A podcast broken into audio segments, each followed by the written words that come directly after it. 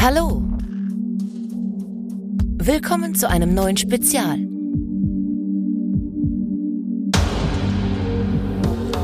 Und bei Let's Talk About Horror.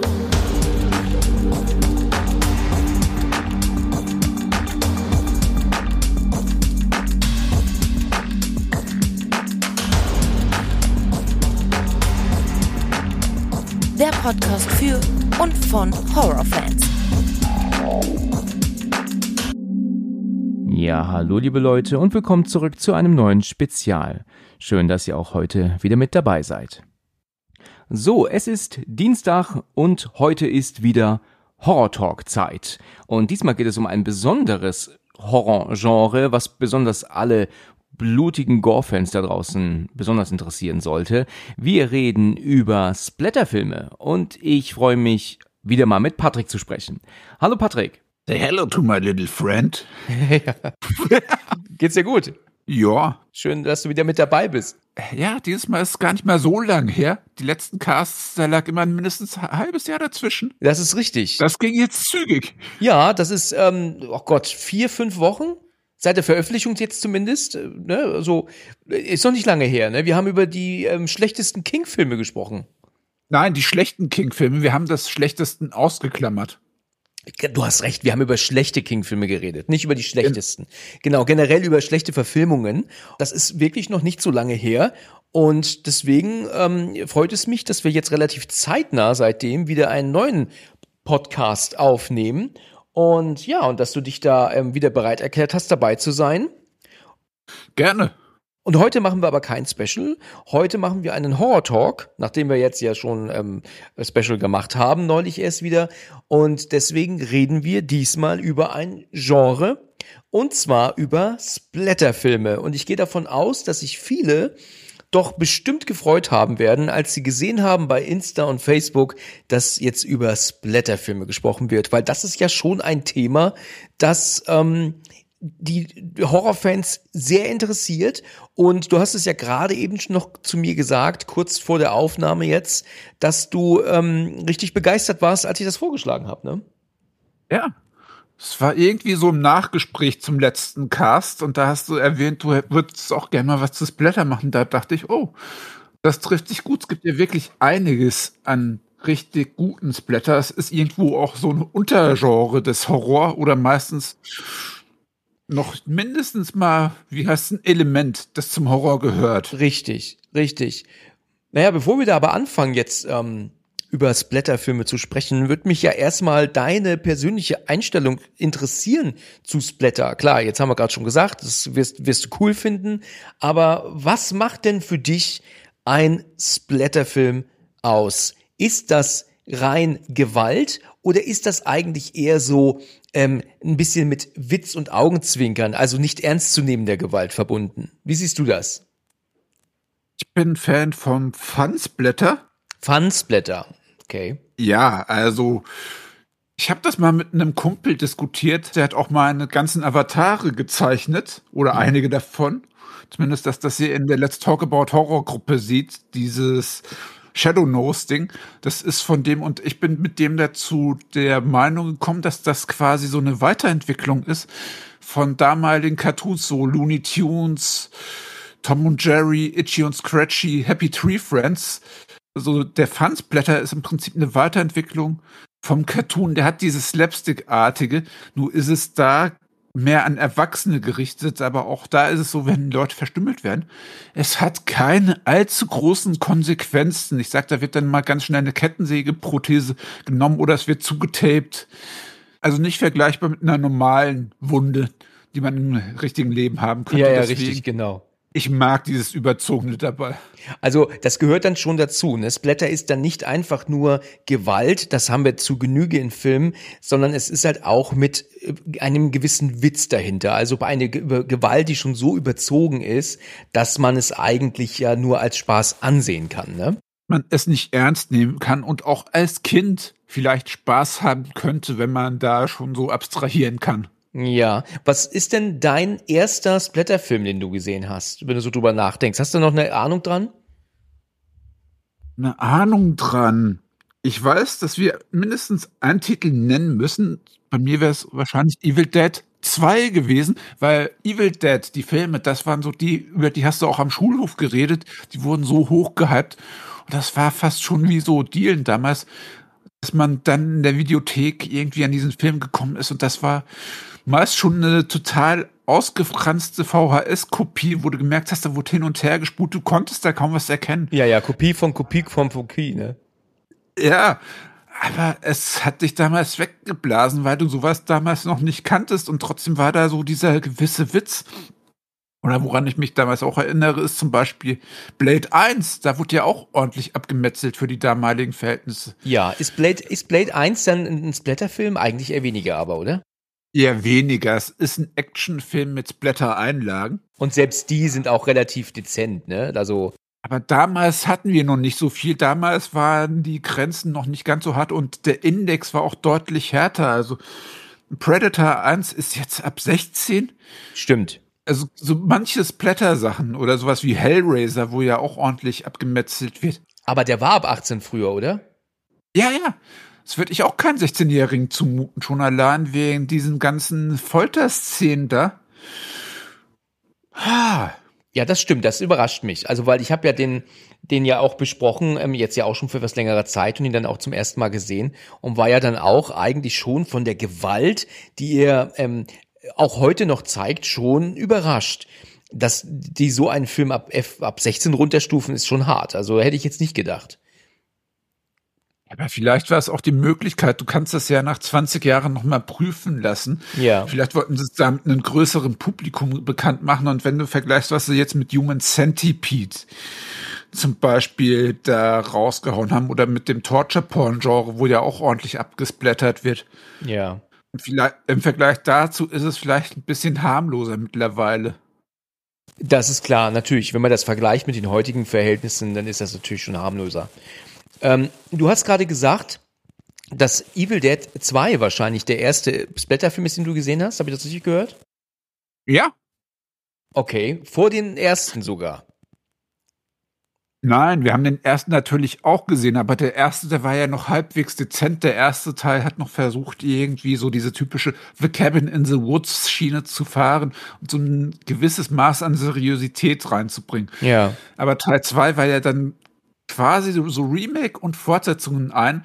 Und da ist das Blut wirklich literweise und in allen Farben gespritzt, weil Sam Raimi im Audiokommentar auch gemeint hat, rotes Blut, äh, Blut ist böses Blut, deswegen spritzt das wirklich Rot, Grün, Gelb, Schwarz, in allen Farben. Sam Raimi hat da auch zugegeben, er ist ein Fan der drei Stooges gewesen. Also er mochte auch so dieses Slapstick-artige, auch Lauren Hardy, sowas in der Art. Und macht es, er verarbeitet das gerne auch in seinen Filmen. Also auch da sind wir wieder nicht weit entfernt von den Looney Tunes oder Cartoons, das eben auch genau dieser selben Regel fol äh, folgt. Mhm, okay, okay. Du hast gerade eben gesagt, es gibt natürlich diesen einen Film, den wir ansprechen sprechen müssen. Und zwar ist es Brain Dead, logischerweise. Ja. Das ist ja so die, die Mutter aller ähm, Splatter-Filme. Ne? Und ich weiß noch, als ich zum allerersten Mal von Brain Dead gehört oder gelesen habe, also im Zeitschriftenladen habe ich damals ein äh, ähm, Kinozeitschrift in der Hand gehabt. Also es war ja wohl schätzungsweise ein Cinema, würde ich mal denken. Ne? Also ich wüsste nicht, was es da sonst noch so für, für Zeitschriften. Widescreen gab es damals auch noch, aber allzu okay. viel deutsches Filmmagazin hatten wir schon damals nicht. Vergleicht das wirklich mit der Auswahl, die die Amis haben. Also ich weiß noch, dass ich da durchgeblättert habe damals und habe mir da so die ein oder anderen Bildchen angeguckt und so.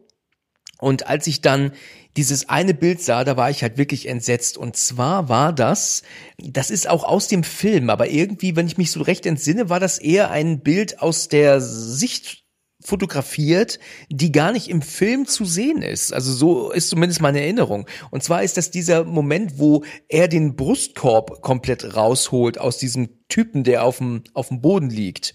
Und Ach. das war, wie gesagt, als Bild abgedruckt in dieser Zeitschrift, was ich eigentlich schon echt hart fand. Man muss immer davon ausgehen, dass es Kinder sehen. Das war aber auch ein kleines Bild, ne? Das war also wirklich ähm, nicht größer als so eine Visitenkarte ungefähr. Aber ich habe das gesehen und ich war entsetzt. Und als ich dann Braindead las, da habe ich mir gedacht und auch gesagt zu mir, diesen Film werde ich niemals anschauen. Weil ich das sowas von hart und krass und brutal und ekelhaft fand. Naja, klar, ich habe ihn dann natürlich doch irgendwann angeschaut, aber viele Jahre später erst und ich weiß nicht, wann und wie ich an den gekommen bin, aber. Ich weiß es sogar noch ganz genau. Okay, dann erzähl mal, wie bist du dran gekommen?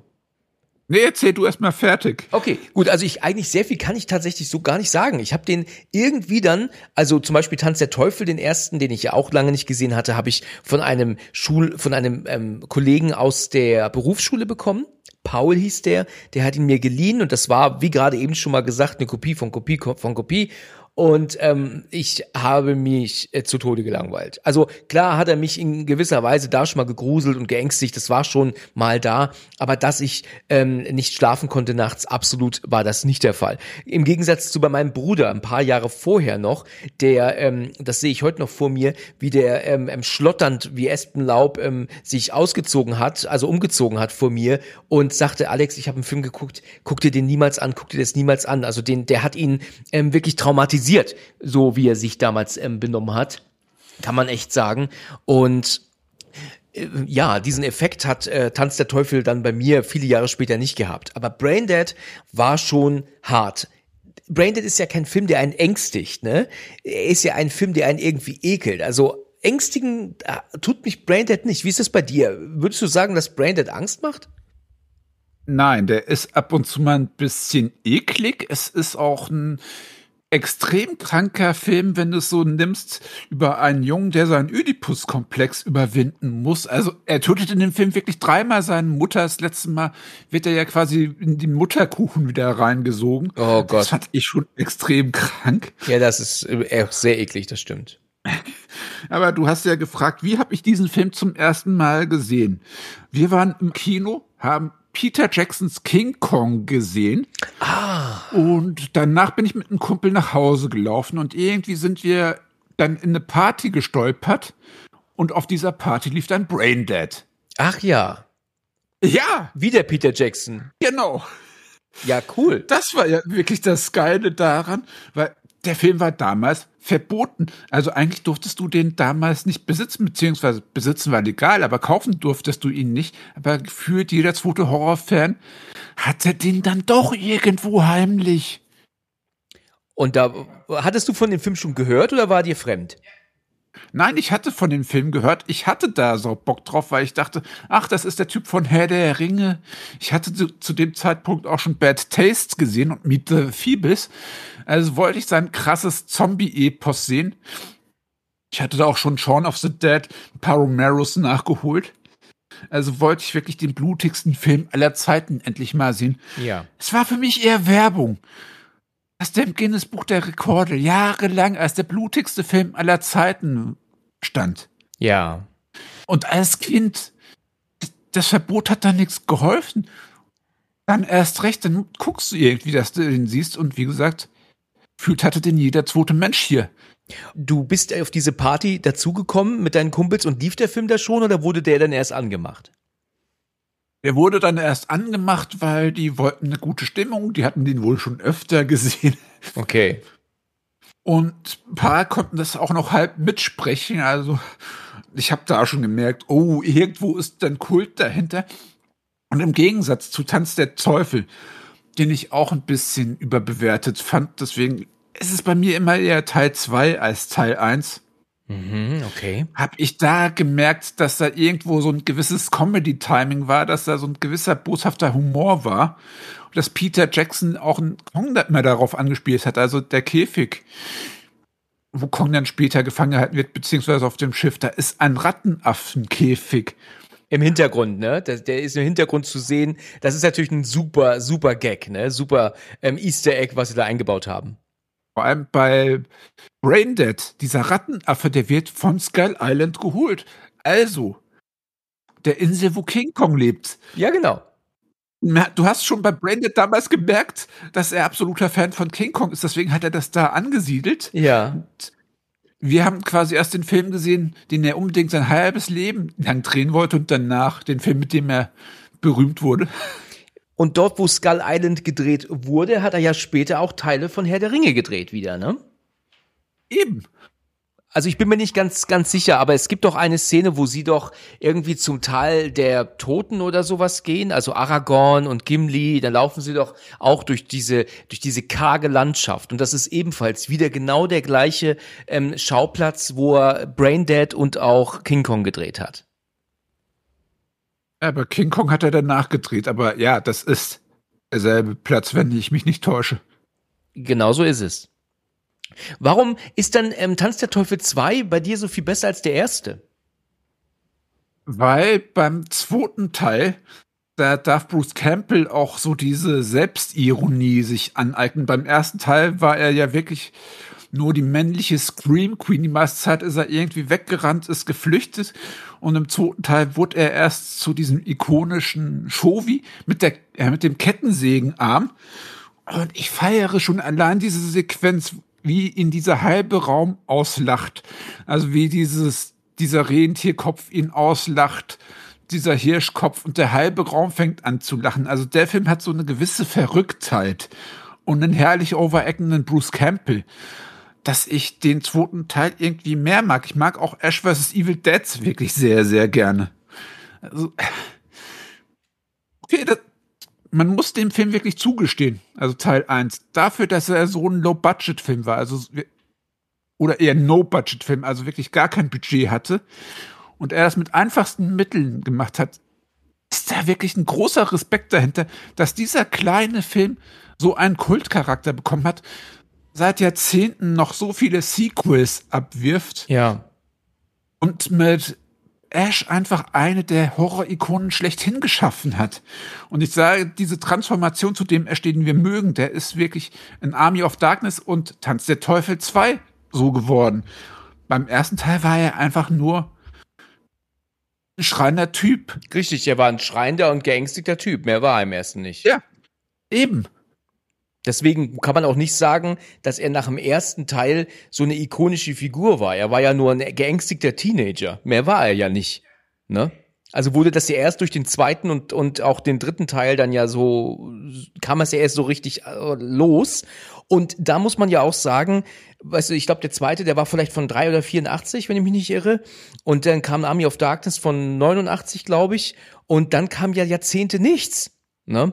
Und es ist schon erstaunlich, dass der es zu so einem ähm, ähm, ikonischen Charakter und er auch zu einem, so einem ikonischen Schauspieler geschafft hat, nur durch diese Rollen auf, auf äh, ähm, ja, vor, vor Jahrzehnten. Ne? Wobei, du weißt ja, dass Bruce Campbell wirklich ein guter Kumpel von Sam Raimi war. Klar. Und auch deswegen in vielen seiner Filme aufgetaucht ist. Also ein, eigentlich hat das mit, quasi mit einem Freundschaftsdienst angefangen. Aber er hat sich damit so zur Horror-Ikone hochgearbeitet. Du siehst ihn auch in allen Sam Raimi Spider-Man-Filmen. Du siehst ihn auch in Darkman. Und ich verstehe es, weil er, der Typ hat einfach sowas wie Funny Bones. Also er hat wirklich eine coole Mimik, er hat ein cooles Comedy-Timing. Und ich finde sogar, er hat das in Ash vs. Evil Dead perfektioniert, weil er sich dann da noch so ein bisschen über sein Altwerden lustig gemacht hat. Ja. Also mit dem künstlichen Gebiss, dass er sich dann immer wieder die Haare nachsprüht und so. Ich habe auch die Serie richtig, richtig gefeiert und es ist wirklich bewundernswert, dass die Evil Dead-Reihe uns seit Jahrzehnten nichts Neues bietet, uns das aber so unterhält, eben weil das Comedy-Timing immer wieder stimmt. Ja. Die Mechanismen minimal verdreht werden. Also du überlegst, okay, mit was für einem Küchenutensil wird denn jetzt mal ein bisschen geschnetzelt?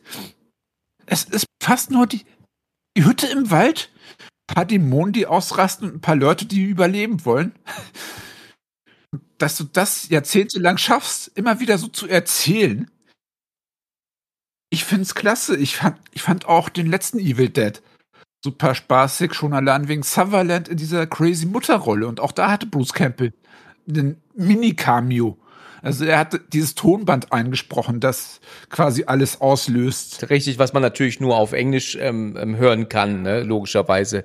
Ähm, da wollte ich gerade drauf ähm, zu sprechen kommen. Also Du hast jetzt den zweiten Teil sehr gelobt, aber was ist ja. denn jetzt so mit dem ersten Teil von Evil Dead?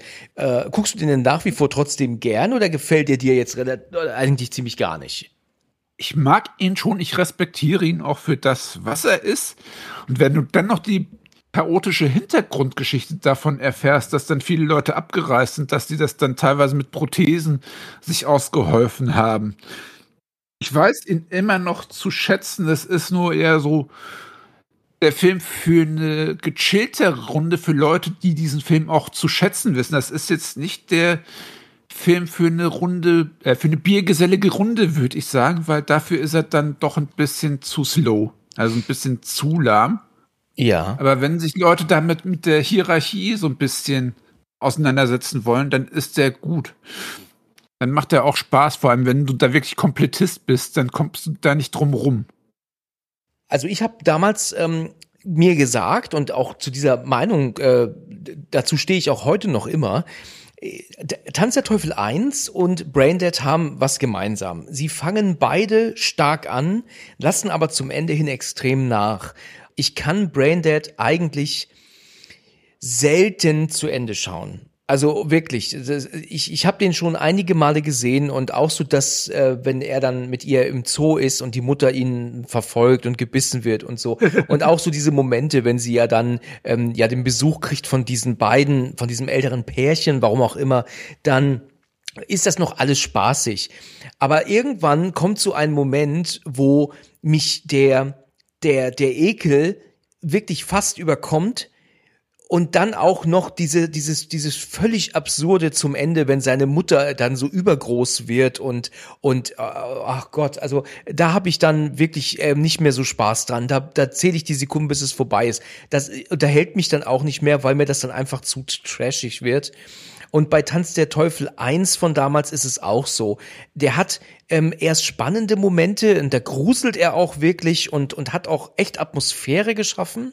Aber wenn es dann am Ende so ist, dass alle tot sind und dann die, die ähm, Frauen sich dann da auch doch, glaube ich, die, die, da beißt sich die eine doch die Hand ab, damit sie sich irgendwie befreit von irgendwas oder so und ist am Schreien und, und dann ersticht, ähm, er, der Freund ersticht sie doch dann und dann hören wir wieder ein Geschreie und und da denke ich mir auch dann irgendwann, oh Mann, ich kann es nicht mehr hören, ich, ich kann es nicht mehr ertragen, weil dann ja auch gar kein Dialog mehr kommt, ja. Und der Film, ich bin mir nicht sicher, wie lange er geht, aber er fühlt sich doppelt so lange an. Verstehst du, was ich meine? Es ist äh, sehr anstrengend für mich.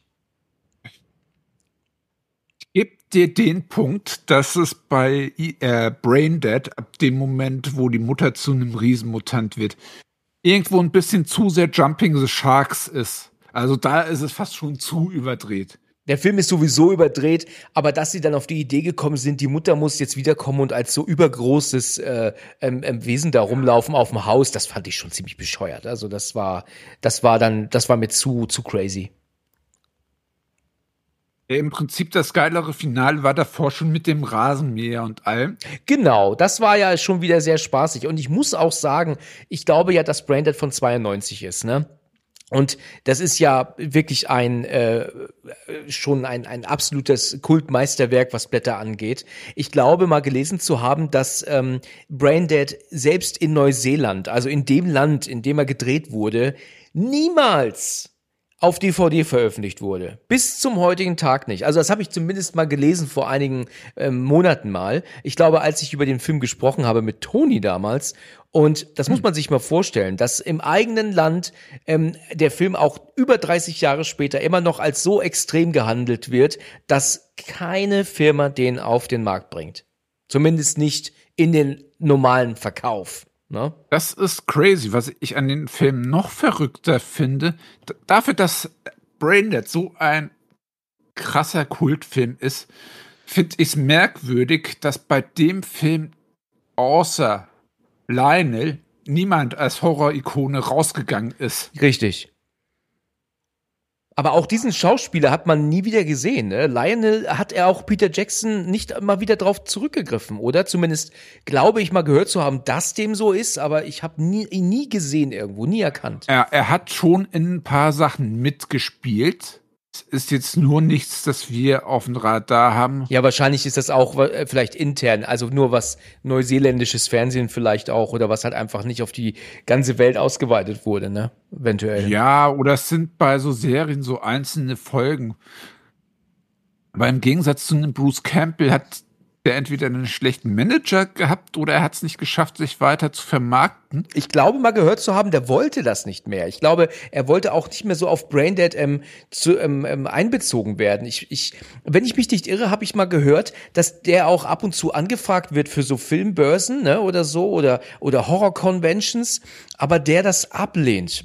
Ähm, was natürlich schade ist, weil er könnte dadurch ja reisen, er könnte Fans eine Freude machen und selber ist es natürlich für einen ja auch toll, wenn die Leute dich sehen wollen. Aber jedenfalls scheint er da wohl kein Interesse dran zu haben. Vielleicht wäre es für ihn ähnlich schwer wie für einen Robert Patrick aus der Rolle des T1000 auszutreten, weil auch er musste da kämpfen, um aus dieser einen Rolle rauszukommen. Na gut, das kriegt er heute noch nicht hin, oder? Der ist heute noch T1000 für alle. Genau wie Daniel Radcliffe immer Harry Potter sein wird. Ja, aber Daniel Radcliffe hat zumindest eine geile Rollenwahl. Der testet sich immer wieder aus. Und ein Robert Patrick, der hat bei Die Sopranos auch einen wirklich herzergreifenden Moment spielen können, wo er quasi seine Familie hochverschuldet hat. Wo ich gedacht habe, oh Scheiße, der Typ kann Schauspielern. Und ja, netter Fun Fact, ich habe Robert Patrick schon mal getroffen. Ich fand den super nett. Er hat vor dir gestanden, aber das muss doch unwirklich gewesen sein, oder? T1000 steht vor dir. Klar, er ist natürlich älter als damals gewesen, ähm, aber ähm, wie ist das so? Was ist das für ein Gefühl gewesen, vor ihm zu stehen? War schon respekteinflößend. Er stand da in seiner Sam Crow-Uniform, also falls ihr nicht wisst, was das ist, das ist Sons of Anarchy, äh, nee, Sons of Anarchy. Da hat er auch eine Rolle gespielt. Und er hat sich in dieser Sons of Anarchy Uniform da von mir aufgebaut. Yeah, what do you want from me? Okay. Er hatte schon was Bedrohliches an sich, aber er hat auch Spaß verstanden. Er hat mich sogar gefragt, was jetzt mit Akte X passiert ist und solche Sachen. Okay. Aber er hat mich, er hat mich eben auch gefragt, ob ich seine Serie Scorpion kenne. Ja. Und ich kannte sie nicht. Und dann hat er so angedeutet, Look what it did to me, Patrick. You really broke my heart. Damit haben sie mich dann eine Zeit lang aufgezogen, mein Kumpel ja. Patrick hat sogar dem T1000 das Herz gebrochen. ja. Okay. Ähm, jetzt sind wir bei, sind wir ein bisschen abgeschweift wo wir bei Evil Dead waren, wie stehst du zum 2013er Remake? Ja, das ist ja schon ein paar Mal ähm, auch hier Thema gewesen im Podcast, ist ja auch natürlich besprochen worden, schon, schon lange. Also, das Remake war damals für mich, und das ist also auch aber heute noch, eines der besten ähm, Horrorfilme der Neuzeit. Ja, also es gibt äh, viele Horrorfilme, die sind natürlich besser, aber wenn wir jetzt von der Neuzeit denken, rechnen und auch bedenken, dass es sich dabei um einem Remake handelt, ist das ein unfassbar gelungener Film. Ich finde den super. Der ist äh, in gewisser Weise schon sehr hart und auch sehr krank in gewisser Weise. Ganz klar, der hat so seine Momente. Ich habe halt oft gedacht, ja gut, so schlimm ist er jetzt nicht, so schlimm ist er nicht. Aber als ich ihn dann mal wieder geguckt habe, habe ich mir gedacht, oh mein Gott, er geht schon wirklich sehr extrem zur Sache. Er war ungekürzt im Kino hier damals, also im Kinopolis, ne? Und das fand ich auch gut. Also wenn der geschnitten gewesen wäre, das wäre ja echt ärgerlich gewesen. Und war aber, ja, ein mega, mega Erlebnis. Also, und der hat ja auch, genau wie Evil Dead Rise, die haben ja den Vorteil, dass sich der Horror langsam steigt und wenn der den Peak erwischt hat, dann auch da bleibt. Er geht nicht runter, hoch, runter, hoch, sondern er bleibt dann konstant in diesen spannungsgeladenen Thema drin. Und es ist nur die Frage, wer verreckt als nächstes und wie verreckt die Person als nächstes. Du hast kaum die Möglichkeit durchzuatmen. Und das haben sie in Evil Dead Rise ebenfalls so gemacht, sehr gut sogar gemacht, weil kaum ist sie besessen und, und kotzt sich die Seele aus dem Leib, haben wir keinen Moment der Ruhe mehr. Und das ist das, was Evil Dead auch ausmacht. Guck dir mal die Horrorfilme der heutigen Zeit an. Die bestehen doch alle nur aus bisschen Spannungsaufbau, Jumpscare, dann wieder null dann wieder Geschichte, dann Spannungsaufbau, zwei Jumpscares und dann wieder runter auf Null. Und das ist immer nur so ein Auf und Ab und Auf und Ab. Irgendwann wird's da mal spannend, dann bleibt zwar im Moment spannend, wenn das Finale kommt. Aber sonst sind doch die Horrorfilme der heutigen Zeit alle so ein Mau-Kram, der kaum catcht. Und das macht Evil Dead richtig gut. Das ist es nicht, was mich an aktuellen Horrorfilmen stört, sondern eher so dieser deplatzierte Humor. Also es kann keine Situation mehr für sich stehen, ohne dass jetzt ein trockener Spruch gerissen wird, der wirklich die komplette Stimmung kippt. Ja, es ist nicht verkehrt, ab und zu mal so einen auflockernden Spruch zu reißen. Aber wenn sogar die Charaktere so verdammt abgebrüht sind, die Bedrohung nicht ernst nehmen, wieso sollst du das dann als Zuschauer verdammt nochmal ernst nehmen? Ich nenne es jetzt wirklich so den Blockbuster-Humor. Eben dadurch, dass sich das anfühlt wie so bisschen so eine Achterbahnfahrt. Du spürst diese Bedrohung nicht mehr richtig, weil eben unsere Protagonisten auch nicht mehr mit dem nötigen Respekt daran gehen. Da hast du recht. Das ist es, was mich dabei eher stört. Ja, okay. Und dieses Evil Dead Remake, das hat ja wirklich diese lockere Stimmung, die die anderen Evil Dead Filme haben, hat das gekippt. Da ging es ja wirklich darum, dass die Hauptperson, die muss auf Entzug gehen. Deswegen sind sie da in der Hütte im Wald. Also du hast da die ganze Zeit so eine unangenehme Stimmung. Richtig. Und dann kommt, was kommen muss. Eine kleine Triggerwarnung. Da sind auch wirklich sehr, sehr viele Tier- und Katzenleichen. Da steht dann im Abspann, dann, es kamen keine Tiere beim Dreh des Filmes zu Schaden. Fand ich sehr lustig. Ja, das ist äh, natürlich schon klar. Tieren wird einfach nichts angetan beim Dreh eines Films. Ähm, sowas äh, kann man nicht bringen heutzutage mehr. Aber dass man es dahin schreibt, gerade Katzenliebhaber, ne, die haben natürlich ihre Probleme dann mit, mit den gewissen Szenen im Film, ne? Mhm. Aber alles das, was das Evil Dead ausgemacht hat, und ich gehe mal davon aus, wir haben Evil Dead 1 einfach zur falschen Zeit gesehen. Wir haben ein bisschen zu viel gesehen, wir waren ein bisschen abgestumpft. Der hat das kranke Zeug, wovon damals am Schulhof geredet wurde und du dachtest, das ist das krankeste Zeug überhaupt.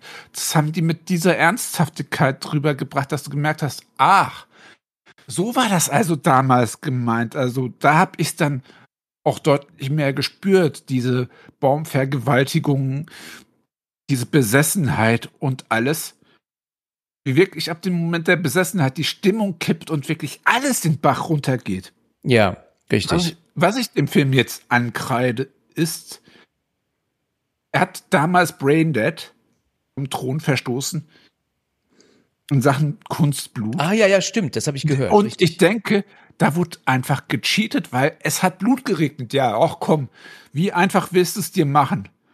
Das ist wahr. Da ist praktisch nur ähm, ein Kran ne, mit diesen Sprenklern da, die eigentlich für Regen sorgen. Ne? Da haben sie jetzt praktisch für ähm, Blutregen gesorgt. Und ähm, das ist natürlich recht easy. Wenn man das jetzt mit der Rasenmäherszene in Braindead vergleicht, ist das natürlich nicht vergleichbar. Ne? Da ist deutlich mehr Kreativität dahinter. Das wollte ich damit sagen. Wie sich diese besessene Frau, da die Zunge mit dem Teppichmesser da durchschneidet, da, äh, das geht mir immer wieder durch Mark und Bein. Ja, das, das ist so äh, eklig, ne? Das ist ekelhafte Szene. Oh, ja. ja. Und da hat dieser Ekel, den sie damals erzielen wollte, auch funktioniert. Also das war quasi eine konsequente Weiterentwicklung davon. Ich fand auch das Finale schön und dass wir hier ähnlich wie beim letzten Film quasi eine Besessene als Hauptperson hatten, fand ich einen interessanten Kniff. Ja, das stimmt. also ja, es ist eins der besten Remakes in Verbindung mit The Thing natürlich und die Fliege. Genau. Die, die muss man auch nennen, wenn man sagt, das war ein geiles Horror-Remake, dann müssen die auch in diesen Atemzug genannt werden. Das ist wahr, ja, das ist richtig. Wenn wir jetzt aber auch schon über Splatter reden, müssen wir natürlich auch noch einen recht neuen aktuellen Film erwähnen, der ja nun wirklich in die, in die Kategorie Splatter fällt. Was hältst du von The Sadness? Und wie hat er dir gefallen? ja klar, der muss genannt werden. Natürlich musste er genannt werden. Ich habe den zuerst im O-Ton geschaut. Mit Untertiteln? Ja, natürlich. Da hat er mich mehr mitgenommen, weil die deutsche Synchro die macht das Ganze ein Stück weit wirklich albern, wenn der Typ, da, dieser notgeile Posterboy, da seine Zunge durch den Briefkastenschlitz steckt und dann meint, ich werde dir die Fotze lecken. Also das wirklich so ganz fröhlich ruft. Ja.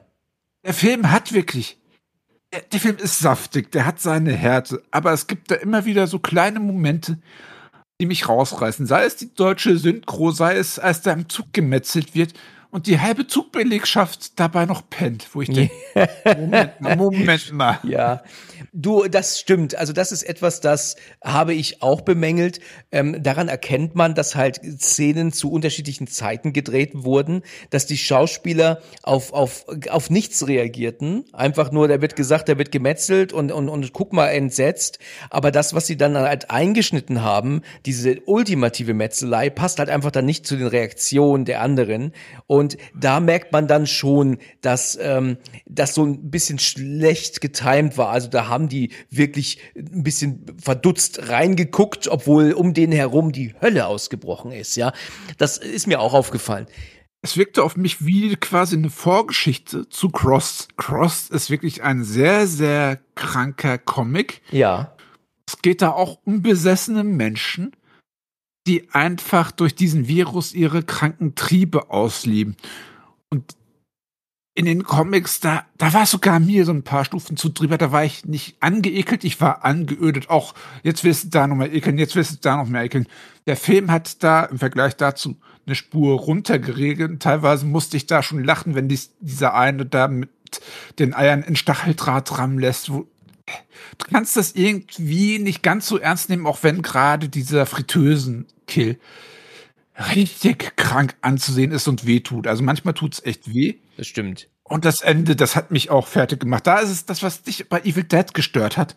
Das hat mich so rausgerissen. Also, dass da wirklich dann noch so eine Exposition-Bombe Ja, ja, der, ist. diesen Arzt, den sie Boah, trifft dann. das ne? hat ja. Oder das Trash-Baby, also das obligatorische Milton-Zombie-Baby. Ja. Äh, ich wollte den Film mehr mögen, aber er hat mich irgendwo immer wieder rausgerissen. Unfreiwillig komisch, manchmal durch die Synchro, manchmal durch die fehlende oder unangepasste Reaktion, aber ich mochte den Ansatz hinter dem Film. Ich mochte, was er erzählen wollte. Ja. Es ist für mich nur nicht ganz so geglückt. Okay, also ich habe den damals bei Prime gesehen, also ich habe ihn halt leihen müssen, er war noch nicht bei Prime gewesen und ich äh, habe ja dann auch erfahren, dass der sogar uncut äh, im Stream zu haben ist und das hat mich äh, umgehauen. Also eigentlich darf nie wieder irgendetwas geschnitten veröffentlicht werden, nie wieder. Wenn also dieser Film uncut im Stream ist, dann darf nie wieder irgendeiner geschnitten werden. Da müssen auch alle anderen jemals geschnittenen Filme freigegeben werden. Äh, Das wäre nämlich ein, ist ein Irrsinn, dass man sowas äh, im, im Stream hat. Und ich habe damals schon erzählt, ich glaube den ja, glaube ich, ähm, ja, das müsste jetzt ja sogar schon fast zwei Jahre her sein. Da habe ich den ja hier geguckt und ich konnte das kaum glauben, was ich da sehe. Ich musste immer so alle paar Minuten mal pausieren, um einfach mal äh, zu verdauen, was da gerade passiert ist. Und für mich war natürlich von Anfang an klar, dass ich den Film im Original schauen werde und nicht auf Deutsch synchronisiert. Ich rede mir den Mund fusselig, ich will, werde mich jetzt nicht wieder wiederholen, aber der Cebo, mit dem ich gesprochen habe über The Sadness, der hat gesagt auch, dass es, und das hat er wirklich sehr gut gesagt, dass es für uns Europäer ähm, leichter ist, ähm, Leute synchronisiert zu sehen, die von unserer eigenen Eth Ethnie sind. Also die praktisch ähm, wie wir halt ganz normal weiß sind und äh, ja, ganz normal wie du und ich. So, wenn wir jetzt aber ähm, Asiaten sehen, ja, und der Film spielt dann auch in Thailand oder in Taiwan, glaube ich, Taiwan, ja, und die sprechen dann Deutsch dann nimmt uns das halt raus, weil einfach das, was wir sehen, passt nicht. Wir sehen die, die Schriftzeichen passen nicht. Wir wissen, wir, die sind in Taiwan und, und die sehen dann natürlich auch alle asiatisch aus, sprechen jetzt aber Deutsch. Und das ist etwas, das uns konstant, vielleicht auch unbewusst, rausbringt. Und deswegen sagen wir, der Film ist scheiße. Vielleicht sogar im schlimmsten Fall. Obwohl das halt nicht so ist. Und deswegen ist für mich halt immer klar, dass ich einen asiatischen Film auf äh, im Original schaue, gerade auch, weil ja oft asiatische Filme sehr schlecht übersetzt werden. Das kommt ja noch dazu. Oft ist die Synchro ja auch kacke noch dazu. Ne? Und ähm, für mich war, stand nie zur Debatte, dass ich mir The Sadness auf Deutsch angucke. Ja, ich habe mir den nur später noch mal mit Kumpels angeschaut. Da ging das mit den Untertiteln nicht. Also habe ich da die Erfahrung dann machen müssen. Aber kleiner Tipp: Der Film wurde von einem kanadischen Filmemacher namens Rob Jabaz gedreht. Richtig. Und ich fand den in seinen Hint äh, Interviews so herrlich erfrischend. Ja, ach, er wollte mal so einen Pandemiefilm drehen und dann kamen die Leute auf ihn zu. Den hat noch niemand den Riegel vorgeschoben. Er konnte frei Schnauze reden und das fand ich so herrlich spaßig. Das hat fast schon an Guillermo del Toro erinnert, wenn er aus dem Nähkästchen plaudert, so herrlich ungefiltert. Ja. Da haben die Interviews fast mehr Spaß gemacht als der Film. Ja. Aber ich mag den Film für das, was er sein will, auch wenn er irgendwo seine Schwächen hat. Also dieser Film ist ja auch so ähnlich wie Evil Dead im Sinne von, dass du da auch keine Ruhe hast. Ne? Also klar, wenn er dann mal mit seinem mit seinem Moped da unterwegs ist, dann äh, oder mit seinem Roller, dann ist es schon so, dass da mal kurz ein bisschen ähm, es runtergeht. Aber der Film ist schon sehr interessant, weil der sehr lange sehr lange wirklich richtig spannend bleibt. Also wenn dieser Moment kommt, du hast das mit der Fritteuse gerade erzählt und diese Frau, ähm, ähm, diese alte Oma, ja, doch dann ihm dann folgt und wir sehen, wie sich die eine von dem Haus stürzt und wie er dann ähm, ja, wie dann, glaube ich, die Frau ja dann auch überfahren wird und, und der Fahrer das dann lustig findet und wie er dann nur türmen kann. Und dann, das ist einfach Wahnsinn, da hast du Puls ohne Ende. Und wenn er dann zu Hause ist und, und nicht mitbekommt, wie sein Nachbar sich reinschleicht, boah, Mann, also das geht ab, das geht so ab, also und dann und was auch gerade im im Original natürlich so klasse ist, ist dann diese diese Durchsage, Ansage, die man hört, wie dieser Typ dann nur so erzählt, dass sich alle Frauen und da gehe ich jetzt mal nicht weiter drauf ein, was die machen sollen und alle Männer sollen bitte das und dann ist er doch so am lachen, wer auch immer diese Durchsage macht, das ist im Original sowas von, von krank und geht dir so durch und durch, dieses miese, fiese Lachen und diese Art zu sprechen mit einem Grinsen auf dem Gesicht. Das siehst du zwar nicht, aber das hört man regelrecht. Also da nimmt mich der Film voll mit und auch die Szene in der Bahn. Alter Schwede, es geht richtig zur Sache. Richtig zur Sache. Und ich muss jetzt noch kurz sagen, eine der coolsten Szenen ist wirklich die nach dieser Metzelei im Zug, wenn der, wenn die Kamera auf dieser Frau ist, die so apathisch blutbeschmiert an die Decke guckt und ähm, ihre die Brüste frei liegen und die Kamera zurückgeht und wir dann den alten Mann sehen, der sich den Schirm nimmt und dann rausgeht. Das ist eine wirklich toll gedrehte Szene. Also es begeistert mich. Aber da hast du wirklich einen guten Punkt erwischt. Hätte dich der Film wirklich so konsequent durchgepeitscht wie den Hauptcharakter, hättest du diesen Monolog am Ende gestrichen und die Zuschauer quasi ratlos hinterlassen, ja. dann hätte der für mich nicht diesen leicht faden Beigeschmack. Ja, meinst du denn äh, Monolog ähm, diesen Arzt, der dann da erzählt, was du gerade schon ja, erwähnt ich hast? meine natürlich, ich meine natürlich diesen Arzt. Ich musste dann wieder lachen, als im Abspann so diese Metal-Musik lief und ich dachte, ja, geil. Das ist mal ein Rausschmeißer. Ja, richtig ich bin, ich bin Metalhead, von der, da habe ich dann, mich dann direkt wieder heimisch gefühlt. Ja. Weiß nicht, wieso viele Metal mit Terror identifizieren. Wieso denn? Ich kann dabei super entspannen.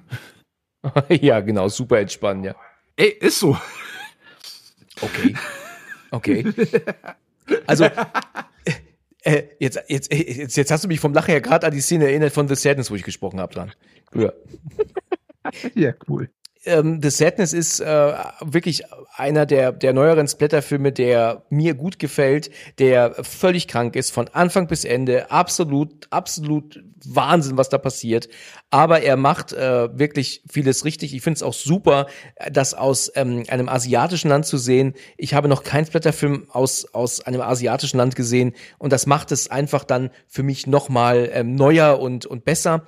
Das Ende finde ich halt krass, weil, ich meine, klar, spoilern wir jetzt hier ein bisschen, weil ja dann ihr Freund ja dann auch zum Zombie in Anführungsstrichen wird und ähm, wir ja auch mitkriegen, wie er das merkt. Also er hat ja Visionen und das äh, weiß, versteht man ja erst, wenn man es das zweite Mal guckt, ne, dass er ähm, sich verwandelt, was man gar nicht mitkriegt, weil er sich ja, ähm, weil, weil er ja mit dem Rücken zu uns steht. Ne? Das versteht man erst, wenn man es das zweite Mal guckt, dass er jetzt Vision hat. Deswegen. Gut, diese Szene ähm, mit Molly am Ende, mit dem alten Mann, wo er ähm, meinen muss, ähm, ja, sich um ihr Auge zu kümmern, mehr sage ich jetzt mal nicht. Das ist natürlich etwas, das hätte nicht sein müssen. Das ist völliger Irrsinn, Irrsinn, Schwachsinn. Das ist auch etwas, warum dann sowas indiziert wird, ne? Also da, da weißt du, die, die, das Blutbad im, im, in, äh, in der Bahn ist die vielleicht gar nicht mal so das Problem für die, äh, weißt du, für die FSK. Aber das, das sorgt dann dafür, dass so ein Film indiziert wird. Ja, genauso wie, äh, ich habe es schon tausendmal gesagt, die Vergewaltigungsszene in Last House on the Left. Völlig unnötig. Hätte man die rausgelassen, wäre der Film vielleicht frei schon mittlerweile. Aber nein, sie müssen so, müssen es halt drehen. Und es ist halt völlig unnötig, ja springen wir von der einen Kontroverse in die nächste, dann hast du es hinter dir. Ich würde sagen, Terrifier 1 und 2. Stimmt, habe ich gar nicht dran gedacht. Die habe ich total vergessen. Gut, dass du das erwähnst. Welcher gefällt dir besser, der erste oder der zweite? Der zweite gefällt mir deutlich besser. Okay. Also der geht länger, aber er fühlt sich nicht ganz so lang an, weil beim ersten passiert eigentlich nur Art der Clown rastet aus und zersäbelt die eine in der Mitte. Ja, das ist hart, ne? Das ist eine harte Szene. Ja, das ist geisteskrank. Aber David Howard Thornton spielt Art den Clown so gut. Er sagt nicht ein Wort.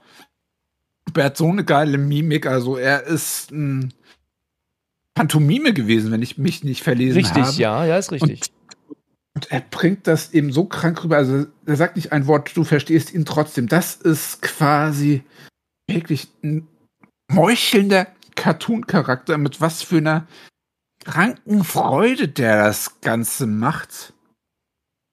Ja, man weiß ja auch gar nicht, wer er ist, ne? Also ist er jetzt irgendwie ein Geist, ist er übermenschlich? Man weiß ja gar nicht, was er sein soll überhaupt.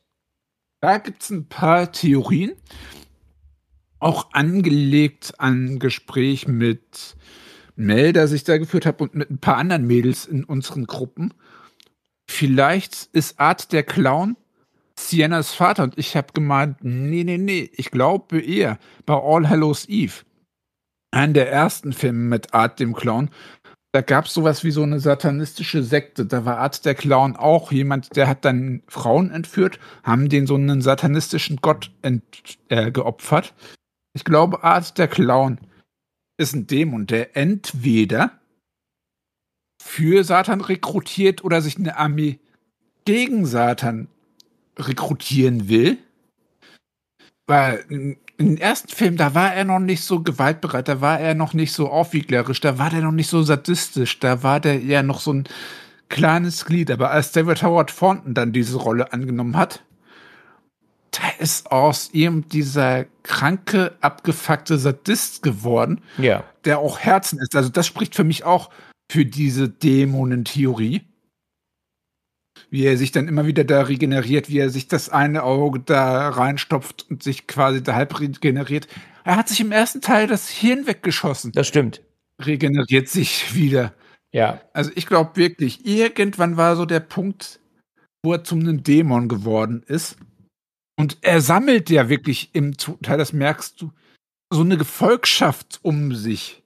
Und ja, da gibt es auch wirklich diese kranke Szene im ersten Teil ist es die Säge, im zweiten Teil ist es die, wo er die minutenlang auseinander nimmt. Also was ich ja im Terrifier wirklich lassen muss, ist, dass das, und das werden mich wahrscheinlich einige für verrückt halten, aber ich finde, dass die beiden Teile sehr gruselige Momente haben. Also, oh ja. weißt du, wo heutzutage Filme uns gerade so amerikanische Horrorstreifen, wo die uns wirklich so richtig was Gruseliges um die Ohren hauen wollen, was halt letzten Endes aber auch dann nicht gruselig ist. Also, weißt du, The Ring damals und The Grudge und auch Grudge 2 von mir aus, da waren so richtig gruselige Filme ähm, auf den Markt gebracht worden. Emily Rose natürlich, also wo man sich ordentlich in die Hose gemacht hat. Und heute mhm. wollen die uns dann äh, Filme natürlich auch um die Ohren hauen, die so richtig gruselig sind, aber das schaffen die einfach nicht mehr so richtig. Die machen es so, so extrem, versuchen sie das, dass sie es irgendwie aber gar nicht hinbekommen. Und dann ist man letzten Endes nicht gegruselt. Also ich zum Beispiel The Nun 2. Hat der dich gegruselt? Oh Gott, nein. Nee, mich auch nicht. Nein. Ich war eher schockiert, wie wenig diese titelgebende Nonne in diesen Windern 2 zu sehen war. Ja, ich meine, der hatte natürlich seine, seine guten Momente und auch seine toll gemachten Einstellungen, das hatte er natürlich, aber er hat mich nicht gegruselt. Ich bin nach Hause gegangen, habe danach gedacht, boah, heute Nacht lasse ich das Licht an. Ne? Und, und Terrifier hat wirklich Momente, die mich echt grusel, gegruselt zurückgelassen haben. Mhm. Also ähm, wenn sie zum Beispiel zu Anfang im ersten Teil in diesen, bei dieser, in diesem, Ki ah, was ist das, äh, Diner sind, ja, ähm, wie würde man das hier nennen? Nicht Pizzeria, sondern eher so eine Art ähm, Bistro, Bistro, Bistro, Imbiss, genau. Und wie sie da sitzen und er dann da ähm, am Tisch schräg gegenüber sitzt, dann ist das doch so, dass er doch sie immer anguckt, aber immer mit einer anderen ähm, Art von von, von Gesichtsausdruck jedes Mal, mhm. wenn sie neu hinschneiden. Und da gibt's ja teilweise Gesichter, die er macht mit dem blutunterlaufenden Augen gefühlt oder auch blutbeschmierte Zähne, dass du dich richtig erschreckst, wenn du den siehst auf einmal. So ging es mir zumindest. Oder auch dieser Moment, wenn er neben der Blonden auf einmal im Auto sitzt und sich zu ihr dreht mit diesem breiten Grinsen. Das fand ich mega gruselig. Das ist wirklich richtig effektiv. Und auch wenn er später sich diese Haare über den Kopf wirft und auch, glaube ich, die Brüste, ähm, ähm, weißt du, doch umhängt, die er doch seinem Opfer abgetrennt hat und so doch dann da rumstolziert durch die Dunkelheit, auch das finde ich richtig gruselig. Also da, da muss ich sagen, da macht der Film schon ähm, ähm, einiges richtig. Ich finde diese lautlose Lache, die ist so creepy. Das stimmt, aber das ist wiederum etwas, das mich manchmal ein bisschen nervt. Also das finde ich teilweise ein bisschen Quatsch und auch kindisch, wenn er dann so lacht und dann so Schenkelklopfer und so. Das kann man ja mal machen, das kann man auch zweites Mal machen und drittes Mal. Aber irgendwann ging mir das auch mal auf den Sack. Also das finde ich dann, ähm, geht dann irgendwann ins Alberne. Also das fand ich jetzt nicht immer nee. so toll. Ich fand im ersten Teil den Twist ganz nett, dass diese geschundene Person eine unserer Hauptprotagonistinnen war, dass die dann so vor laufender Kamera ausgerastet ist und die Interviewerin quasi umgebracht hat, das fand ich auch noch einen der krankeren Schockmomente. Ja. Also wie Art sie zugerichtet hat. Ja, bitter, ne? Richtig bitter, ja. Ja. Auch im zweiten Teil ist es doch so, dass doch das Mädel runtergeht und ähm, doch sieht, dass, glaube ich, das Fenster eingeschlagen wurde. Und dann mhm. sehen wir doch auch, dass es kurz bevor diese ähm, katastrophale Schlafzimmersequenz anfängt, wo er sie da mhm. auseinander nimmt, ähm, dann sieht sie ihn doch im Halbdunkel in der Küche stehen und dann trinkt er doch einen Schluck. Und wie er halt da in dieser Dunkelheit steht, ähm, diesem Halbdunkel, das finde ich auch mega spannend, also richtig gruselig. Da sind schon so einige Momente, wo Terrifier wirklich also auch die, die Maske in Verbindung mit, mit Dunkelheit und gut gesetzten Schnitten und, und auch mit der gut gesetzten Kamera, ist das schon richtig gruselig. Also das äh, muss ich echt sagen. Natürlich sind die Filme krank. Also ich habe den zweiten ja auch gesehen cool. und der hat ja über zwei Stunden Lauflänge, glaube ich. Und äh, das mhm. Ende ist ja völliger Scheiß. Also da wusste ich gar nicht, wie mir geschieht. Was sollte denn das überhaupt, dieses Ende? Kann ich dir gleich erklären. Was ich auf jeden Fall finde, man merkt, dass er mit ein bisschen mehr Budget deutlich mehr rausgeholt hat. Der erste Teil, der sieht wirklich so unfucking fassbar hässlich ja, aus. Ja, der ist billig halt, billig gemacht, ne? Da merkst du, dass er im Teil mehr Geld hatte. Der inhaliert deutlich mehr 80er Jahre Feeling. Die Beleuchtungen sind besser ausgefallen. Es ist immer noch ein kleiner Film, aber er macht deutlich mehr draus. Er strahlt aus, es könnte wirklich ein Film aus den 80ern sein. Art der Clown darf auch deutlich mehr overacten. Ja. Ich muss schon allein lachen, wie er da halbnackt im Wäschesalon sitzt und seine Clowns-Uniform wieder wäscht. Ja. Es ist so herrlich dumm. Also er hat da wirklich immer wieder so geiles Comedy-Timing. Also auch wenn er da Sienna in diesen Kostümladen auflaut und du denkst, was passiert jetzt, was passiert jetzt? Er schleicht sich an, testet erstmal diese komischen Brillen, dann kommt er später mit dieser Tröte auf sie zu und hupt so ein paar Mal. Ich fand das ultra lustig, also gerade wie er ihr zum ersten Mal in diesen Kostümladen begegnet. Ja. Ja, das gut, dass du das gerade sagst in der Wäscherei. Ähm, da ist das übrigens auch so, dass er doch äh, dieses Mädchen sieht, die ja nicht wirklich da ist. Und, und die ist doch auch mega scary, oder? Also wie die mit dem breiten Grinsen da sitzt und ihn anguckt und so. Ich meine, das ist letzten Endes nur Make-up und Schminke, aber wie sie die zurechtgemacht haben, Mann, Mann, Mann, richtig gruselig. Ich habe nur Schiss, wenn sie im dritten Teil ihnen noch ein bisschen Origin geben wollen, also so Hintergrundgeschichte, dass sie das damit komplett zerstören. Weil gerade, dass du über Art nichts wusstest, hat irgendwie das Interessante ausgemacht, dass du immer wieder mal so Infos bekommen hast das aber nicht wirklich zusammensetzen konntest und dir immer wieder so kryptisch was zusammenreimen konntest. Das ist ähnlich wie beim Joker bei The Dark Knight, wo er immer wieder so falsche Infos von sich rausgibt, aber du kannst dir ja nie sicher sein. Ja. Ist das hier gelogen? Wenn die da jetzt das mit so einer Art Fantasy Bullshit erklären, ich glaube, das könnte diese, diesen ikonischen Killer-Clown deutlich schneller zerstören, als man ihn aufgebaut hat. Also sollte man da wirklich vorsichtig sein, wie viel und was man da erzählt. Ja, ich kann mir das, es ist halt zweischneidig, ne? Auf der, da kann man ja. eigentlich nur was falsch machen. Da kannst du nichts richtig machen. Wenn die das jetzt genauso machen wie im ersten und zweiten Teil, dann heißt das letzten Endes, äh, das ist nur Altes aufgewärmt. Wenn die ja. aber jetzt eine Hintergrundstory für Art machen, dann heißt es wiederum, das ist totale Scheiße, das braucht kein Mensch. Und da kannst du machen, was du willst. Es wird die einen geben, die das so sehen und die anderen, die das so sehen. Und wie du gerade gesagt hast, vielleicht macht, vielleicht macht eine Hintergrundgeschichte dann auch die Figur kaputt und du hast dann eventuell sogar nicht einmal mehr so die Freude, den ersten und den zweiten zu sehen, bevor diese Hintergrundgeschichte überhaupt ausgedacht wurde, nimmt es dir vielleicht trotzdem den Spaß dann an den weiteren, ähm, an den Teilen, die zuvor kamen, weißt du? Genau. Ich, ich erwähne nur das Lost-Finale. Wie stellt was danach um die Serie? ich habe das Lost-Finale nicht gesehen, aber ich habe davon gehört. Ja. Ja, auf jeden Fall. Was ich auch super komisch und weird fand, der Bruder, der war wirklich so weird dargestellt. Also ich will ihm jetzt keine Talentlosigkeit unterstellen. Aber du musstest aus ihm unbedingt noch einen Serienkiller-Freak machen. Dann noch diese Szene, wie er mit diesen, äh, auf dieses tote Opossum da stö äh, stößt. Der Darsteller von dem Kind, also von ihrem Bruder und von Art, die durften selten am selben Set sein. Auch das merkst du, wenn du darauf achtest, was dem Ganzen auch so ein bisschen die Logik beziehungsweise die Glaubwürdigkeit. Also der Bruder hat wirklich immer wieder super weird geschaut. Art hat ihn komischerweise, obwohl er so radikal bei allen war, immer wieder verschont. Er hat ihn mal ein bisschen am Bein geknabbert. Das war's. Also zu dem Bruder war er wirklich so harmlos, dass ich glaube, dass er den auch für seine Armee rekrutieren wird und dass es dann Teil 3 damit enden wird, dass der Bruder quasi mit der Schwester entweder im dritten oder im vierten Teil konfrontiert wird, dass es da nochmal auf so einen Showdown Bruder versus Schwester hinausläuft. Okay. Nee, aber was, was ist denn dein Fazit zu Terrifier 1 und 2? Was?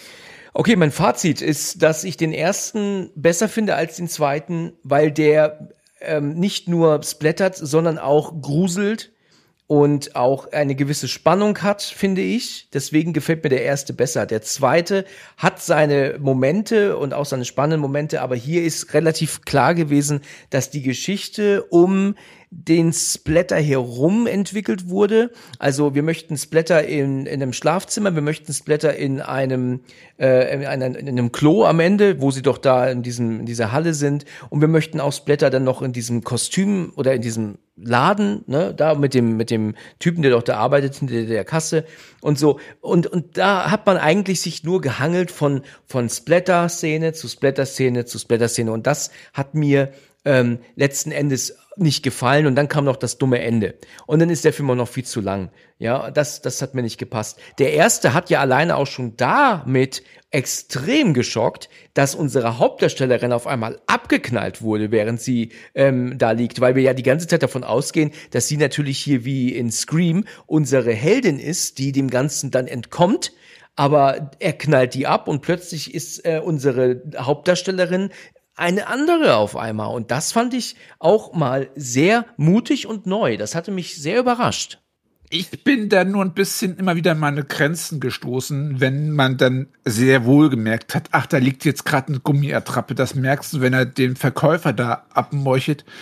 Oder auch bei der einen Person, die er wirklich so qualvoll minutenlang abmeuchelt, die in so Position schreit, nee, wenn du da halb aufgerissen wirst, du schreist nicht mehr in dieser Pose. Also das hat mich immer wieder rausgerissen. Aber an sich fand ich diesen Film schon spaßig und hat mich überrascht, weil ich beim ersten Teil noch nicht ganz so angefixt war. Auch wenn der seinen Moment hatte. Und was würdest du ähm, noch so als Splatterfilm nennen, der mal genannt werden muss, deiner Meinung nach? Wir haben jetzt, verbuchen wir es mal unter Zombiesblätter. Ich nenne jetzt mal so ein paar Filme oder Reihen, zum Beispiel The Return of the Living Dead. Da gab es ein paar. Dead Snow 1 und 2 würde da zum Beispiel auch reinfallen. Reanimator. Schon allein wegen Jeffrey Combs, super ikonisch. Ja.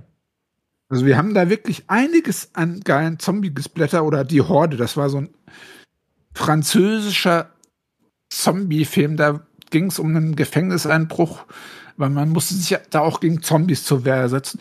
Ist ein schöner, harter, französischer, dreckiger Zombie-Film. Und ich habe noch eine kleine Anekdote zu unserem Ash. Es sollte damals nach Freddy vs. Jason Freddy vs. Jason vs. Ash geben. Tatsächlich. Tatsächlich. Man kann mittlerweile erahnen, wie das ausgesehen hätte, weil diese zwei Skripte zu den zwei Filmen, die wurden als Comic-Adaption umgesetzt. Nicht auf Deutsch. Aber das ist jetzt bei der Art Film kein Problem. Kann man sehr gut lesen. Und ich finde es wirklich schade. Du kannst kein Robert Englund, du kannst keinen Kane Hodder oder keinen Bruce Campbell dieser Rolle ersetzen. Da können sie sich noch so sehr bemühen, dass das aussieht wie ihre Ebenbilder. Ich hätte so gern dieses geile Triple Crossover gesehen. Aber mittlerweile sind die Darsteller entweder alle zu alt oder haben Kettensäge an den Nagel gehängt. Aber kleine Comic-Empfehlung von mir. Falls euch das mal interessiert, lest euch das durch macht Spaß und ihr werdet dann auch den Film so sehr hinterher trauen wie wir. Ich habe auch so ein paar Titel mal aufgeschrieben, die auch so ein bisschen unter das Blätter fallen, zum Beispiel Kill Bill oder From Dusk Till Dawn. Ja, stimmt. Die sollte man zumindest so von diesem Score-Splatter-Gehalt erwähnt haben, sonst wäre es eine unvollständige Liste. Ja, das stimmt, das ist wahr. Der ist schon, der splattert ja dann ziemlich ab. Ne? Ich würde ihn nicht als reinen Splatterfilm bezeichnen. Nein, natürlich nicht. Aber wenn wir über Splatter reden, muss auch das irgendwo erwähnt werden. Das stimmt, ja. Und schon allein der geile Twist bei From Dusk Till Dawn, wo es auf einmal von einem Gangsterfilm zu einem Vampirfilm mutiert es ist halt ultra ikonisch, das macht Spaß. Ja. Es war mit so einer der ersten Arbeiten, wo auch Tarantino so ein bisschen. Ich lese gerade eine Comic-Biografie über Tarantino und er wollte auch unbedingt mal mit Harvey Keitel drehen. Er hat da wirklich alles da um sich rum versammelt. Sei es ein Tom Savini. Wirklich einiges an Splatter-Effekten, die wir gesehen haben. Äh, basiert auf Tom Savini. Das hat er wirklich so schön handgemacht. Ich vermisse diese handgemachten Splatter-Effekte. Nicht dieses computergenerierte, sondern wirklich, was das so saftig aussieht. Was so aussieht, als wäre da jemand vor Ort gewesen, als würde da wirklich Blut spritzen. Bei CGI-Blut. Du merkst das, wenn es nicht vor Ort war. Ja, das, das ist etwas, ähm, das verstehe ich, weil ich meine, letzten Endes ist das für, für mich eigentlich egal, muss ich sagen, ob das jetzt CGI-Blut ist oder nicht. Aber es, äh, es kommt halt drauf an, weißt du, spritzen kann CGI-Blut. Aber jemanden treffen ist natürlich schwierig, ne? Bei Kill Bill war es ja so, dass nicht nur in Deutschland, sondern auch in diversen Ländern. Da musste diese Sequenz, wo Uma Thurman sich durch die Crazy 88, was äh, waren die Crazy 88 auf jeden Fall durchmetzelt. Da switcht es auf Schwarz-Weiß. Es gibt eine Version, da switchen sie dann von der jeweiligen Landesversion auf die japanische Version. Und da siehst du das ganze Gemetzel dann in Farbe. Ich habe diese Fassung mal gesehen. Meine Fresse ist das heftig. Das, das macht schon Spaß. Schon allein diese Sequenz. Aber auch da sind wir wieder bei diesem Punkt, den Fansblätter ausmacht. Da spritzt so viel Blut aus allen Körperöffnungen. Das würde kein Mensch überleben. Ein Körper gibt nicht ansatzweise so viel Blut her, wie es bei Bill aus den Körperöffnungen spritzt. Generell, wie, wie es bei einigen Tarantino-Filmen aus den Körperöffnungen spritzt. Aber das ist eben wirklich so diese überzogene Cartoon-Mentalität. Ja. Es macht Spaß, das anzusehen. Auch wenn ich mittlerweile einen fahren Beigeschmack habe, schon allein wegen diesem Stunt, der Uma Firmen da passiert ist, wo sie sich dann wirklich mit Tarantino zerstritten hat. Wo er zu ihr gesagt hat, so, ja, sie soll da jetzt in das Auto steigen, es ist ein Unfall passiert. Sie ist davon sehr, sehr in Mitleidenschaft gezogen worden. Und wenn du dann überlegst, das war so wirklich so ein Film, wo er das Skript zum Geburtstag geschenkt hat, dass die sich danach so zerstritten haben, obwohl das wirklich einer seiner Musen war. Es hat einen faden Beigeschmack, wenn man diesen Film sieht. Was würdest du denn zu den Collector-Filmen sagen? Oder zumindest zum ersten? Ist das der im Splatter reinfällt? Oh, der fällt ins Splatter rein, aber das ist eher so in Richtung Torture Porn. Das war noch, das war ursprünglich mal ein Skript für einen der Saw-Filme. Aber dann haben sie da gemerkt, hm, nö, das hat Potenzial. Ich finde die Filme irgendwo krank. Ich finde den Collector irgendwie abartig, aber ich verstehe irgendwo diesen kranken Humor. Er hat einen gewissen Kultstatus. Ich gucke mir den lieber an als den Serben zum Beispiel.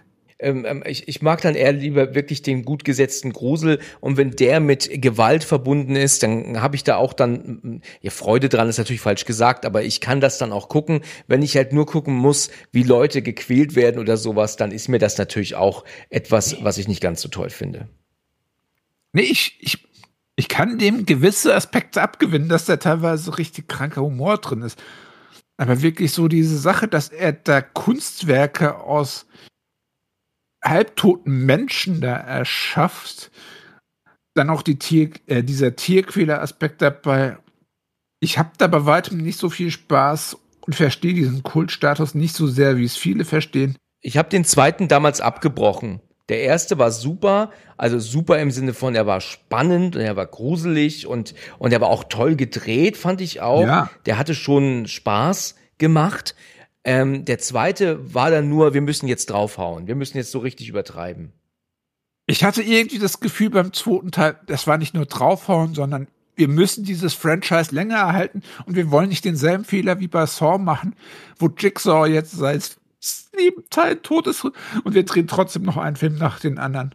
Ja, gut, das habe ich ja schon tausendmal gesagt hier, dass die sich ähm, wahrscheinlich total ärgern, dass sie ihn im dritten Teil sterben lassen haben, weil sie ja alles aufgrund dessen in Rückblenden erzählen mussten. Ne?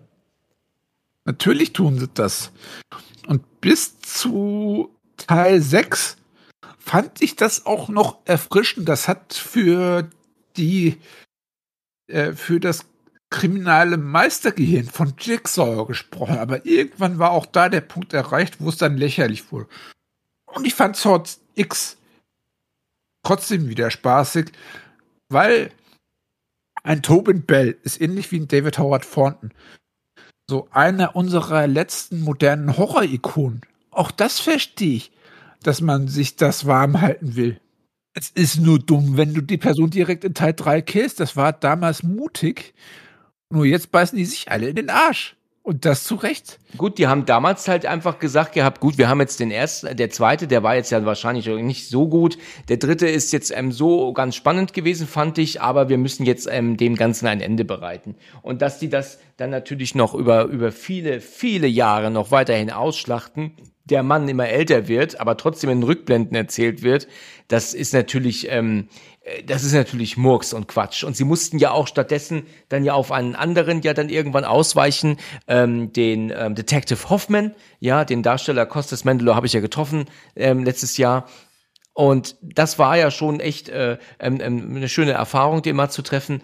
Und der hat ja auch seine Rolle da gut gemacht in den Saw-Filmen. Aber letzten Endes war das doch Quatsch. Warum macht dieser Mann plötzlich diesen irren Kram weiter, was dieser Irre nun angefangen hat, ja? Ähm, nur weil er mit ihm so ein bisschen spricht und sagt, äh, du, äh, keine Ahnung, du bist ja genauso eine traurige Seele wie ich und all so ein Kram. Das reicht dann aus, um ihn dazu zu bringen, dann auch dann diese ganzen Fallen zu bauen und die Leute umzubringen. Ja, ist natürlich alles weit an den Haaren herbeigezogen. Das hätte mir besser gefallen, wenn Jigsaw noch gelebt hätte. Länger. Ey, du hast es ja wirklich anhand der Saw-Filme gemerkt, man hat immer wieder versucht, einen neuen Jigsaw zu installieren. Ich mochte seinen Charakter auch sehr, aber er hat nun mal nicht dieses Charisma von einem Tobin Bell. Bei Tobin Bell war ja das Geile, dass er irgendwo ein empathischer Mensch ist, aber auf der anderen Seite da quasi wie bei jo äh, Dr. Jekyll und Mr. Hyde dann noch so dieses kranke Alter-Ego ist, Mhm. das, das dann wirklich mit einer Perfektion plant. Wobei ich mich da auch gefragt habe, du bist Krebs, äh, du bist krebskrank und planst das wirklich so durch, buchtest da so schwere Fallen. Auch da hat es irgendwo an der Glaubwürdigkeit kratzt, aber dieses Charisma von den Tobin Bell haben die alle nicht mehr erwischt. Und gerade Source Spiral fand ich hochgrade kacke. Den finden viele scheiße, ja. Da habe ich, wie es der Zufall will, vorhin erst eine Kritik auf YouTube gesehen zu. Ja, also welche Filme können wir jetzt durchstreichen? The Sadness, Kill Bill, Freddy vs. Jason, Die Horde. Äh, kann ich auch sehr empfehlen, oder? You're Next zum Beispiel. Ja. Home Invasion, ne? Home Invasion, genau. Den hast du wahrscheinlich auch erst vor kurzem besprochen. Da haben wir in der letzten Folge habe ich mit Ben drüber gesprochen kurz. Den hat er erwähnt. Er macht Spaß.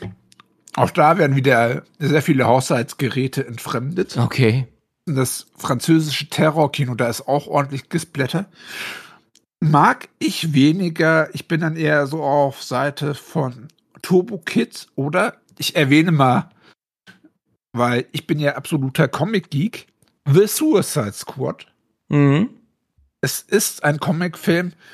Man hat den Fehler gemacht, dass man davor diesen nicht so beliebten Suicide Squad hatte, aber was James Gunn da abliefert, war eben wirklich ein schönes, actionlastiges Blätterfest. Es wird ordentlich gemetzelt und es macht Spaß. Okay. Was sind deine Lieblingsblätterfilme? Weil das hast du noch nicht so rauskristallisiert. Also ich muss sagen, dass ich tatsächlich gar nicht so viele Splatter-Filme kenne. Ich, ähm, das ist jetzt nicht so unbedingt ein Genre, das ich brauche. Und, und habe jetzt zu Beginn auch die angesprochen, die wenigen, die ich halt wirklich kenne und auch gut finde. Ne? Also ähm, ähm, natürlich der Evil Dead 2013, der kam ja von dir, den hast du hier schon direkt angesprochen. Auch äh, der die Fortsetzung von Evil Dead Rise fand ich super. Und ähm, das Sadness ist klasse. Ja, also ähm, krank, aber klasse. Und, und sogar Tanz der Teufel kann ich bis zu einem gewissen Grad schauen. Aber alles, was darüber hinausgeht, bin ich, ähm, was Blätter angeht, raus, muss ich zugeben. Ich gebe noch mal einen Geheimtipp mit auf den Weg. Auch da war ich überrascht, dass der durch den Index durchgewunken wurde. Und auch da war es wie bei The Sadness. Mehrere Anläufe. Project Wolf Hunting. Ah ja, natürlich. Ja, den habe ich gesehen. Ähm, der war natürlich unfassbar hart, ne? Alter Schwede, ja. meine Güte. Den habe ich total vergessen. Den habe ich geguckt und der, da habe ich mir auch gedacht, meine Güte, was, was, was wird da raufgehauen? Jesus. Oder eben Bad Taste muss man gesehen haben, aber ich habe auch gemerkt, ich mag weniger so dieses französische High Tension oder Inside, ja. wo ja auch gesplattert wird, sondern ich bin dann eher so auf der Seite von Punisher Warzone, von den Evil Dead Rise, also wo zumindest noch irgendwo ein bisschen Spaß ist oder wo zumindest die Charaktere irgendwo ernst genommen werden. Ja. Ja. Bei, beim Collector habe ich das nicht gespürt, also ich konnte noch nicht mal die Charaktere irgendwie ernst nehmen. Das war einfach nur ein Schock nach dem anderen und es war irgendwie anstrengend. Schreibt uns doch in die Kommentare, ob ihr eher Terror- oder Fansblätter seid. Das stimmt, das wäre interessant. Gute Idee. In die Kommentare schreiben lieber Fansblätter, also praktisch Splatter mit Comedy-Elementen oder Terror-Splatter, so wie The Sadness halt, ne? Weil da ist ja nun wirklich nichts zu lachen dabei, ne? Für dich nicht. Okay, Patrick, du, es hat mir auf jeden Fall Spaß gemacht. Das war eine interessante Folge. Wir haben über viele schöne, interessante Splatter-Sachen gesprochen. Hört auch gerne mal in die Comic-Cookies und Nerdbedarf rein. Da kannst du mir aber die Links schicken, dann packe ich das in die Shownotes mit rein. Ey, gerne. Ja, gerne. das machen wir. Das ist gar kein Problem, das mache ich gern. Jeder, der mag, kann da mal reinhören. Du, wir haben ein super interessantes Gespräch geführt. Dann danke ich dir für dein, ähm, ja, für dein erneutes dabei sein. Und dann bis zum nächsten Mal, ja? Gerne wieder, ja. Alles klar? Ciao, ciao. Gerne. Ciao.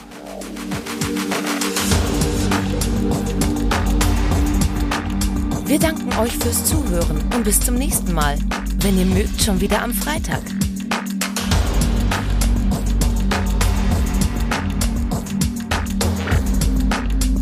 Der Podcast für und von Horrorfans.